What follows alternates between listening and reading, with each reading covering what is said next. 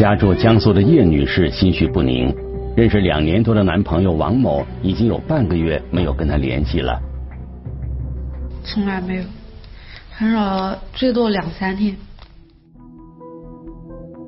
从相识到相恋，叶女士说，王某一直对自己很好，每到过年过节还经常收到对方送来的鲜花和礼物。送到家门口啊，就是让花店的人送。很开心啊！对呀。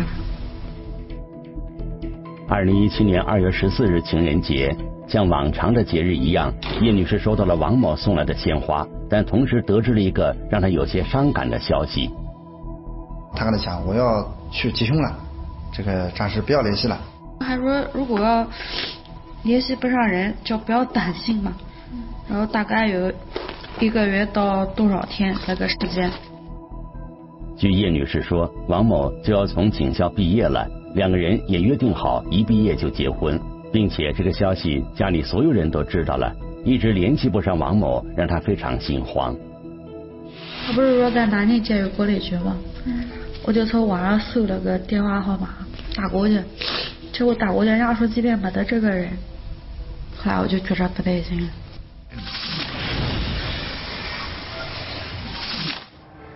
叶女士，一九八四年生人，离异单身。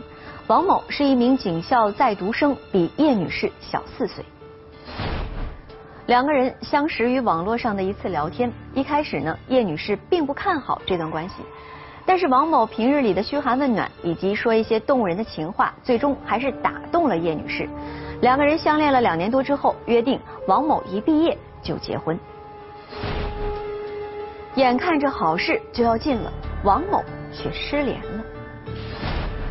为什么王某所在的警校说查无此人呢？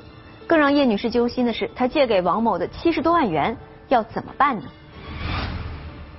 聚焦一线。直击现场，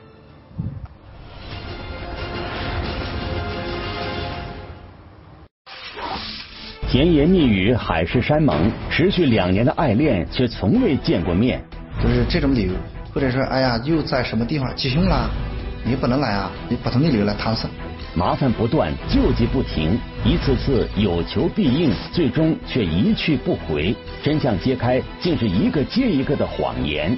到一七年二月份，一共大概有二十几个汇款，七十一万五千块钱。如意郎君一线正在播出。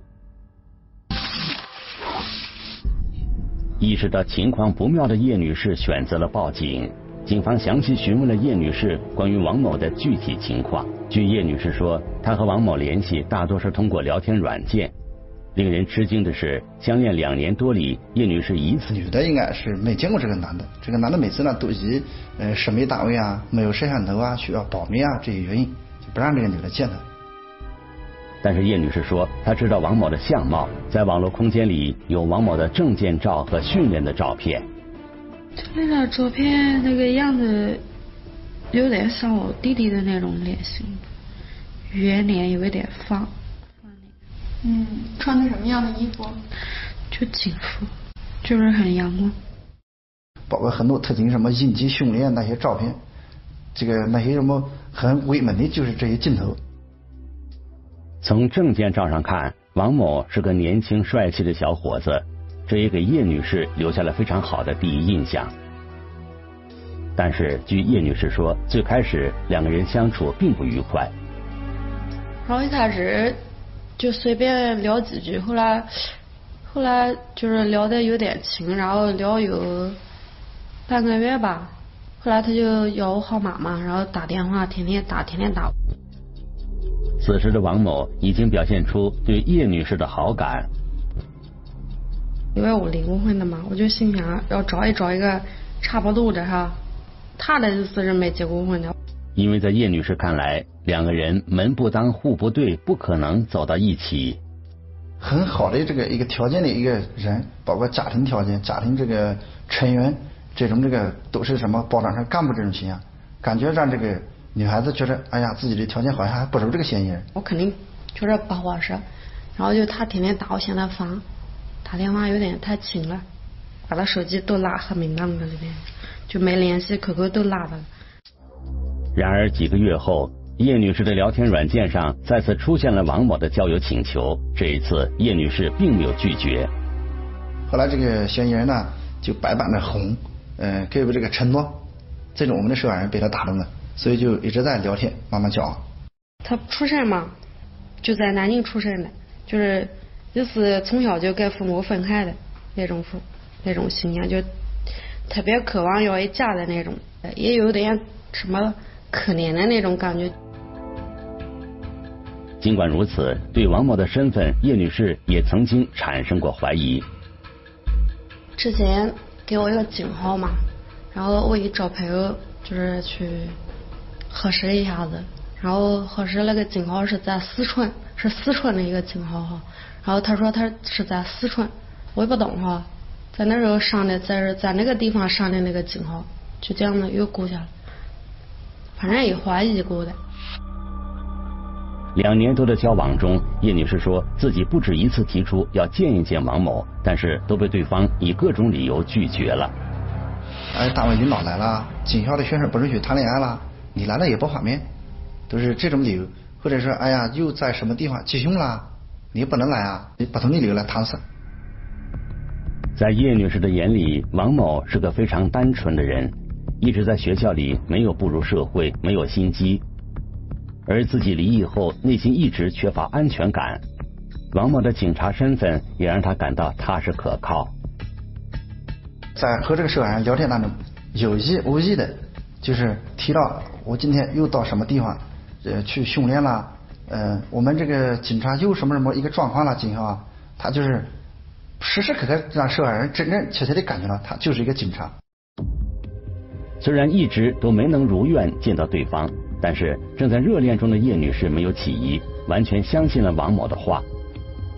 叶女士对王某的感情也越来越深。嫌疑人呢，他是呃抓住这个女方经理，有有的时候啊，女方她说啊，我今天打麻将又赢了多少多少钱，啊，他就在趁着这个机会呢，他就啊找他要钱了。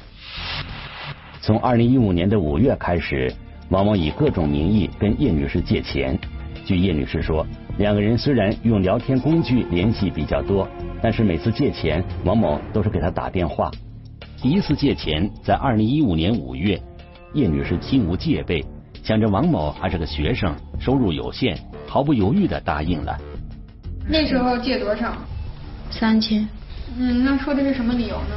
理由就是好久没发那个津贴嘛，学校。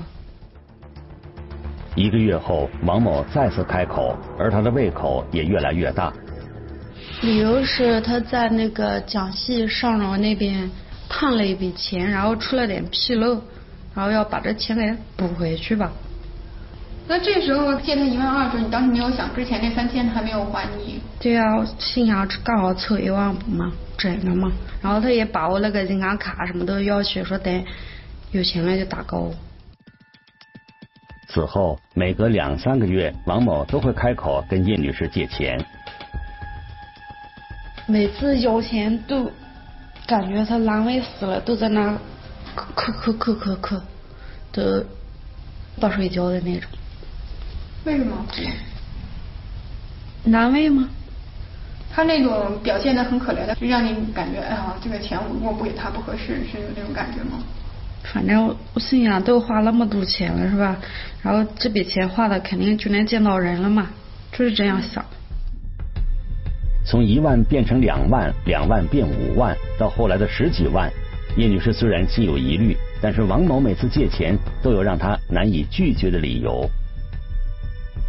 通过这个平时聊天啊，摸清这个受害人是什么样一个性格的人，然后他能抓住他这种心理，比如说喜欢炫富的啊，喜欢要面子的啊。哎，他就在关键的时刻提出向他要钱，基本上都能满足他这个受害人。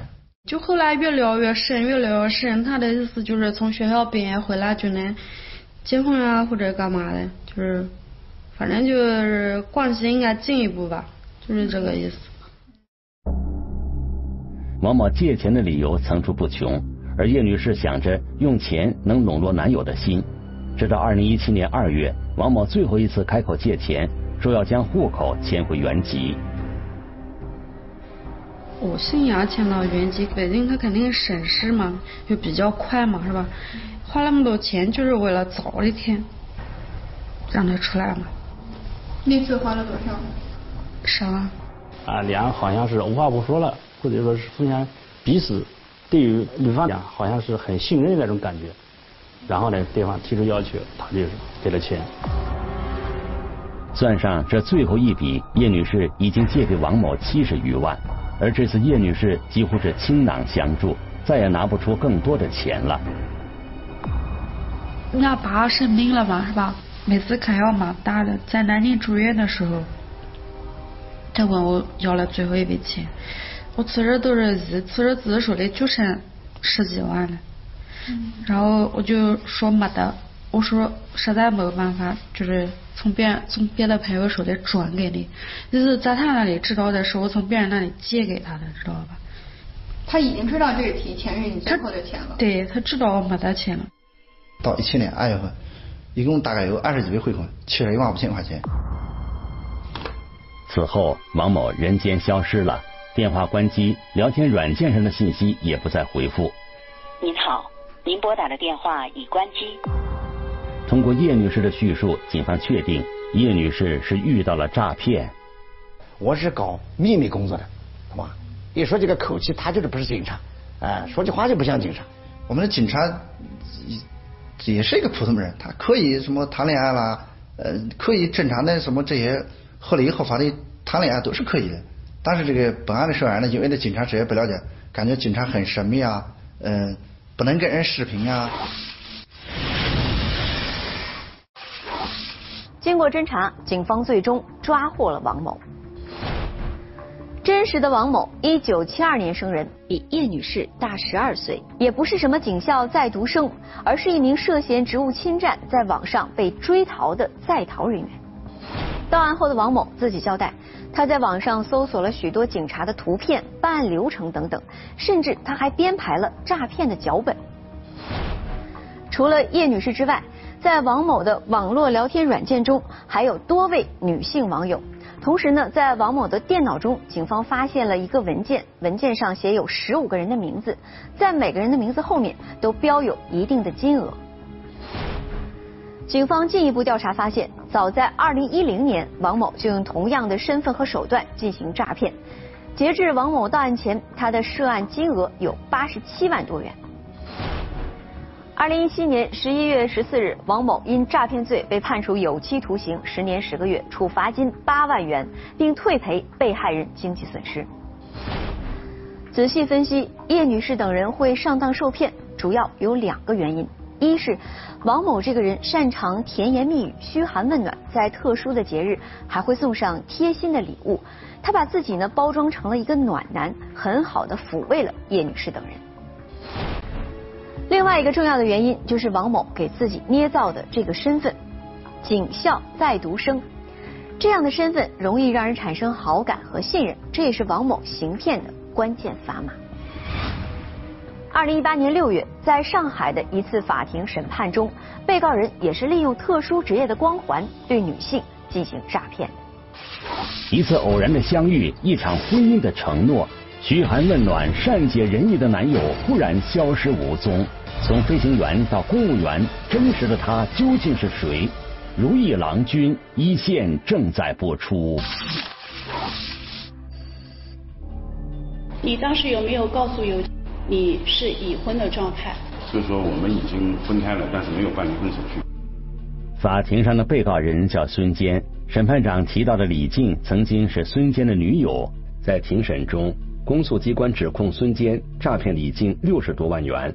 他一直就是借着自己是机长这个身份，在往来的微信也好、聊天记录当中，都看出他以这个身份，就恰恰是利用这个身份，才谎称了各种各样的理由，包括辞职，也需要自行纪检检查，然后还要赔偿公司。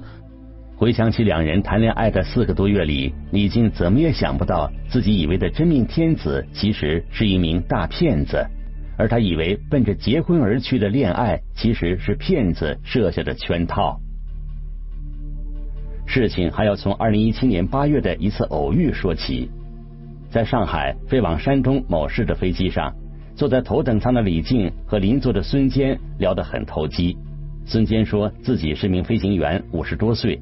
下了飞机后，两人又联系了几次，越聊越投机，关系也越来越亲密。那刘女士就觉得这个男人，他非常的成熟，而且非常的怎么讲，善解人意，会会安慰人。那这个恋人关系是谁先提出来的？应该说是孙坚提出来的。那刘女士是，就是默认默许。他说他女朋友不跟他结婚，他很痛苦之类的，我就安慰他。他说想找一个马上能结婚的女人，好好过一辈子。我当时听了他的话，就突然有了想跟他交往的想法。他的家庭呢，对他那个结婚方面的压力是给予他非常大的，他非常的迫切想要结婚，所以呢，飞机上认识了孙坚这么一个人呢，他就觉得好像那个救世主要来了，他的春天要来了，所以他非常非常的就是投入到。呃，投入到这段感情。他说和我见面是上天的安排，如果我同意，就是他以后生命中唯一的老婆。确定恋爱关系后，孙坚向李静坦言自己曾有过一段婚姻，而这样的坦诚更加赢得了李静的好感。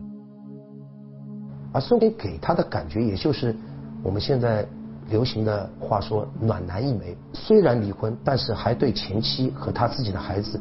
又是非常负责，又又担当，有情有义。在两人交往后不久，孙坚就告诉李静，他想要更好的发展，要抓紧时间从某航空公司办理离职手续，但因为时间紧急，自己手头的钱不够支付这笔费用。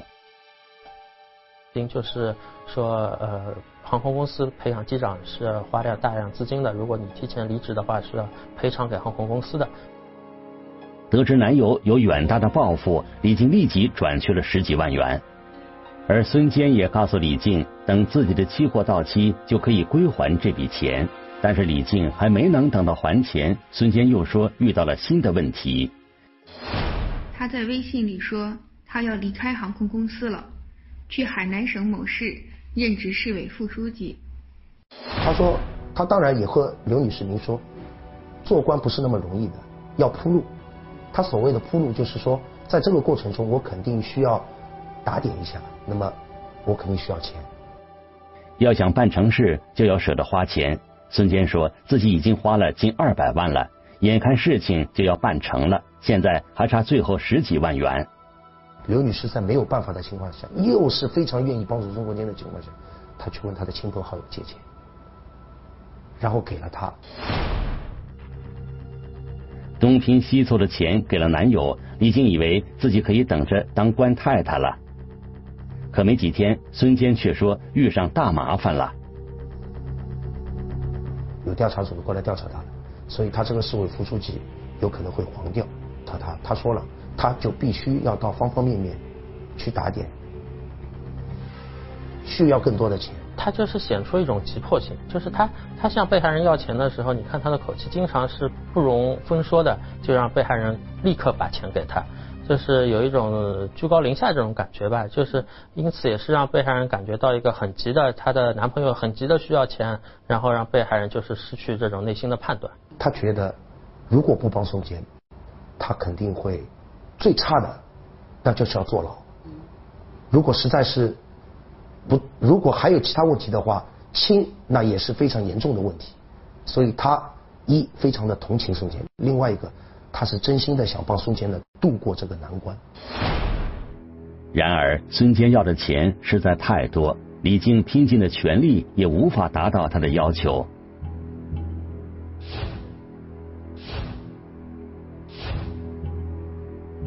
李静在事后考虑，可能真的是由于自己在关键时刻不够果断，导致男友错失了良机，因此内心里对孙坚充满愧疚。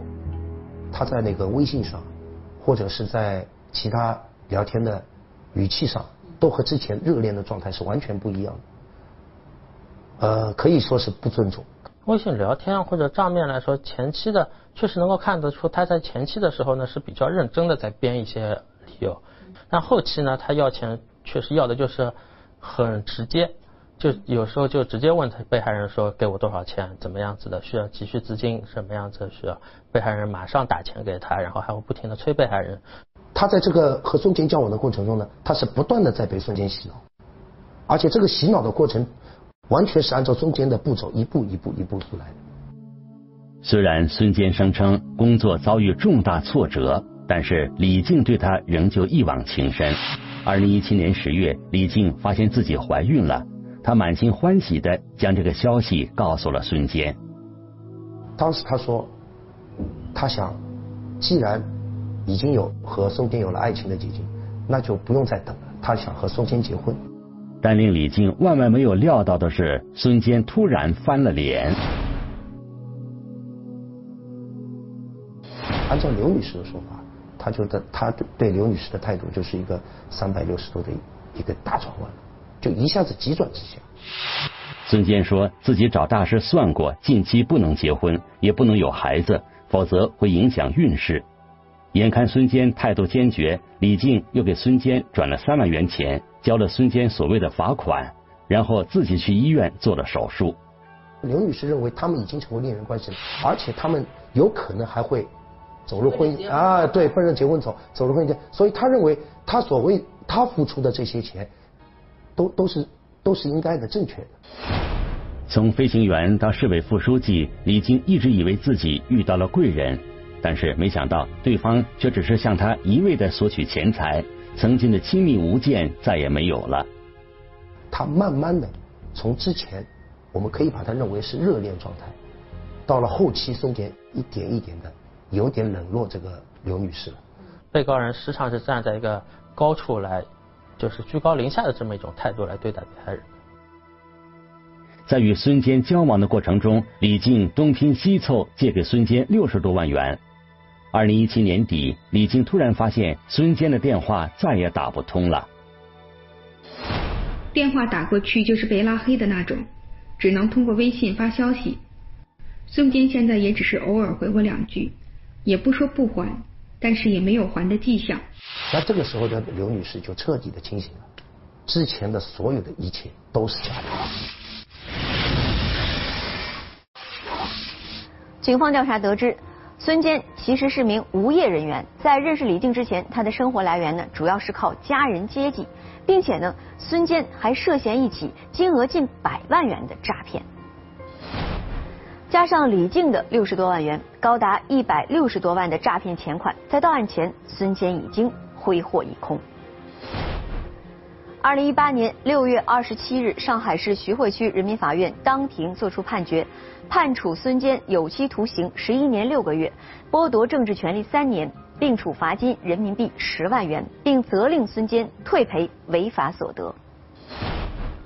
从飞行员到市委副书记。李静就这样在孙坚编造出的身份里做了一场以为是爱情的梦。在反省这段经历时，李静提到了两点：一是孙坚曾经跟他承诺过交往半年就结婚；二是来自家庭的压力，他迫切的想要结婚。或许也正是因为这两点，让李静没有看清孙坚的真实面目。在面对孙坚的一次次索取时，他选择去相信。社会的舆论、家庭的焦虑，似乎到了某一个阶段，所有的单身未婚青年都会成为被催促的对象。赶紧找个人结婚吧，这样的话几乎天天在耳边响起。而就在这赶紧的过程中，骗子就找到了机会。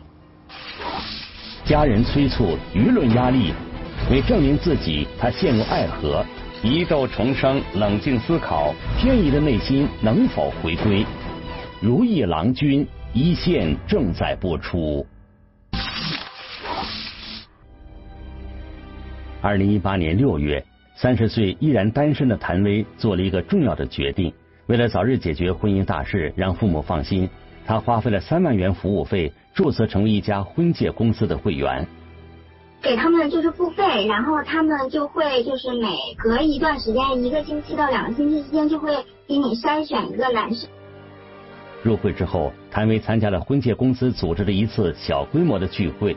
聚会上，一位嘉宾吸引了他的注意。雷神，来，兄弟们，现在有请英特尔猪。这个跟我们隆重的介绍了他，说啊，这个就是那个我们的神秘嘉宾，然后东航的机长，然后朱海涛来了之后就跟大家道歉，说哎呀对不起啊，因为他穿着那个制服嘛，就说对不起啊，我刚刚从那个呃法国图卢兹的那个训练基地过来。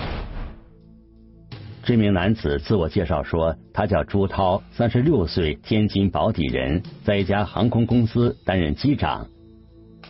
朱涛特殊的身份马上引起了众人的关注，大家纷纷向他提问，现场气氛一时被推向高潮。然后当时大家就围着他问东问西，呃，主要对于就是航空知识真的是非常了解，他就回答的相当之专业。当晚，朱涛和谭威互留了联系方式。第二天，朱涛就给谭威打来了电话。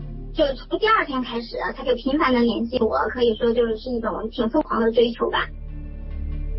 朱涛说，他对谭薇一见钟情，并进一步介绍说自己离异，有个孩子跟前妻生活，年薪有到呃八十到一百万吧，只因为他跟前妻离过婚，然后就把。所有的收入都给了前妻，然后自己只留了一套房子，然后所以收入也没有特别多。此后，朱涛就时常给谭威发一些自己的照片和视频，两个人的感情迅速升温。你觉得我黑吗？你只能说老，不能说黑。交往一段时间后，两人正式确立了恋爱关系。不久后的一天，朱涛说他母亲病重，需要抢救。自己一时拿不出太多钱，希望谭威帮他周转一下。谭威心想，自己帮男友应个急也是应该的，便同意了。第一开始的时候给我借的是两万，就是那时候就说那个今天他妈妈不是他说在 ICU 里面要交钱，然后一天就要一万多，然后那个他的钱在理财里下个月就能拿出来了。之后的一段时间，朱涛告诉谭威。他正在为晋升公司的一个高级职位做准备，白天工作，晚上还要应酬，日子过得很累。公司的一个什么高级经理还是什么之类的一个职位，然后就是需要打点关系。有一天的时候，他到晚上深夜呃给我打电话，视频说我现在在陪一个领导喝酒应酬。我说为什么呀？他说还不是那个升职的事吗？我这儿陪一个那个关系的客户。就之后过了一会儿，就等他那个局结束了之后，他就给我，他确实喝醉了，当时还就给我打电话，就哭着打电话，就说这不是我想要的生活。就在那天，朱涛告诉谭威，晋升的事已经到了最关键的阶段，需要再加把劲儿，打点关系。为了帮男友升职，谭威再次慷慨解囊，给朱涛转账八万元。然而，让谭威万万没想到的是，这之后没几天，朱涛又一次张口向他借钱，这引起了谭威的不满与怀疑。谭威心里隐隐觉得朱涛可能是个骗子。我当时就觉得这，我绝对不会再给他钱了。我我就觉得这个事情真的很蹊跷。谭威决定向婚介公司核实朱涛的身份，然而对方给他的回复令他十分意外。婚介公司告诉他，朱涛是其他俱乐部推荐过来的嘉宾，他的身份信息他们并不掌握。求助婚介公司无果，谭威决定自己调查。他在网上输入朱涛的名字，查出来的结果让他十分震惊。一名女子发微博称，自己被一个叫朱涛的男子欺骗了。微博里面提到的男子姓名、身份、借钱理由都与谭威的男友朱涛一模一样，这让他大吃一惊。谭维随即与发微博的女子取得了联系。我通了一个电话，嗯，呃，通了电话之后，彼此也交换了一下我们认识的朱涛的照片，发现是同一个人。发微博的女子叫婷婷，离异单身，在一个单身交友群里认识了朱涛。朱涛告诉婷婷，自己离异，真心想找个人结婚，因为都有离异的经历，两人聊得十分投机。此后，朱涛对婷婷展开了狂热追求，最终两人确立了恋爱关系。在双方交往一年多的时间里，朱涛先后以给母亲治病、找关系升职为由，向婷婷借钱四十多万元，但是朱涛只借不还，时间长了，婷婷终于意识到自己被骗，气愤之下，她发微博讲述了自己的经历。警方调查发现，天津市宝坻区的确有朱涛这么一个人。一九八二年出生，无业，有过诈骗前科。二零零一年，朱涛就因犯诈骗罪被判刑。二零一四年刑满释放。经谭伟指认，此人就是跟他交往的男子。警方很快将朱涛抓获。是要朱涛吗？据警方统计，在近两年时间里，朱涛共涉嫌诈骗九名女性。诈骗金额一百五十余万元。被朱涛所骗的女性年龄在三十到四十五岁之间，分布在京津冀地区，她们大都事业有成，有较强的经济实力。据朱涛供述，为了伪装自己，他先在网上购买了一套假的民航制服，又专门到飞行培训俱乐部拍下了大量照片和视频。